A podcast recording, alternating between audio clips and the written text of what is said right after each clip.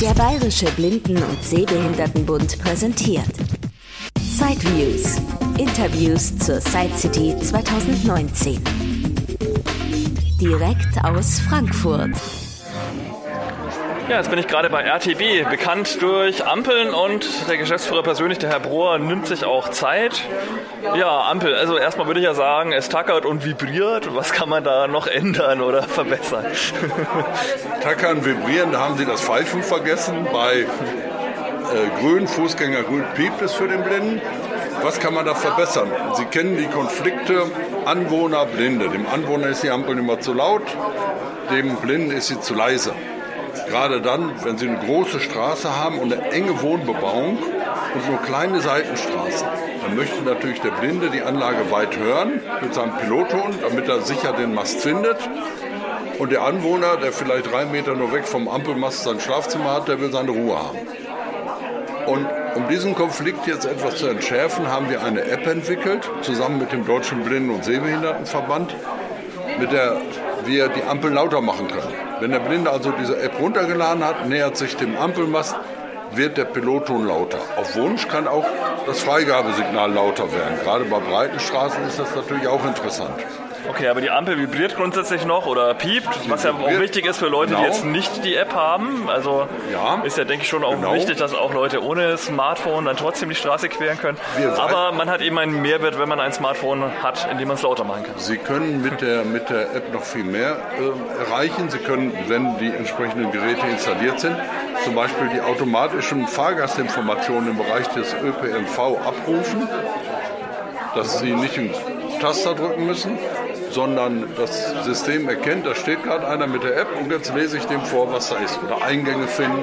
Kaufhäuser haben das jetzt schon eingesetzt, die App. Äh, es ist im Moment ein sehr, sehr großes Interesse bei den Kommunen und auch bei den Verbänden, die das Ganze sehr unterstützen, an problematischen Stellen. Ich bin dagegen, das flächendeckend einzusetzen.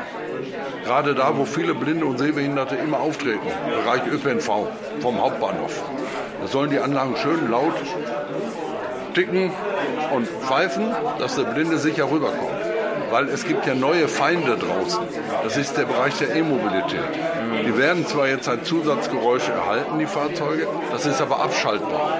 Und wenn ich meinen Gegner nicht höre, wenn ich die Feinde, die Autos nicht höre, dann brauche ich erst recht laute Signale an den Anlagen. Und wir haben da ganz interessante Gespräche auch mit dem Deutschen Blinden- und Sehbehindertenverband und auch mit einigen Landesverbänden über die Weiterentwicklung dieser Dinge. Ja, und manche Kommunen sagen ja auch, sie würden ja gerne Blindenampel installieren, aber man muss dann extra Kabel ziehen. Wenn man gerade kein Leerrohr hat, muss man Erdarbeiten machen, die Straße aufgraben. Gibt es da inzwischen schon ein bisschen Ansatzpunkte, wie man das doch irgendwie einfacher machen könnte, preiswerter, sodass vielleicht auch ja, Kommunen mehr Ampeln umrüsten könnten? Oder? Sie sind ja ein Fuchs. ich habe das nur mal gehört. Ich habe sonst mit Barrierefreiheit eigentlich nichts zu tun. Wir haben schon Net 1 entwickelt. Das ist ein Bussystem, aber immer noch drahtgebunden. Aber jetzt verrate ich Ihnen ein bisschen was aus dem Nähkästchen. Wenn ich doch schon Bluetooth an jedem Ampelmast habe, dann können die sich doch auch untereinander weiter unterhalten und nicht sicherheitsrelevante Sachen wie das einfache Anfordern an der Ampel oder das Quittungszeichen muss ich ja nicht drahtgebunden weitergeben, das kann ich ja auch über Log-ID, so heißt nämlich das System, mhm. über Bluetooth weitergeben. Mhm. Also Sie, Sie versuchen quasi, dass die, die sicherheitsrelevanten Sachen, wo vielleicht auch im Gesetz steht, wirklich über, über Kabel läuft, aber eben Sachen, die nicht genau. so wichtig sind, dann genau. Bluetooth. Und dann komme ich mit den wenigen alten. Und dann habe ich wieder einen Draht hin. frei. Mhm, ja. Okay. Jetzt sehe ich hier gerade, besucht uns gerade Hannover am Stand. Ich bin genau. mitten im Interview, aber kommen Sie doch einfach Nein, mal dazu. Interview mit dem Sorry. Bayerischen Blindenbund.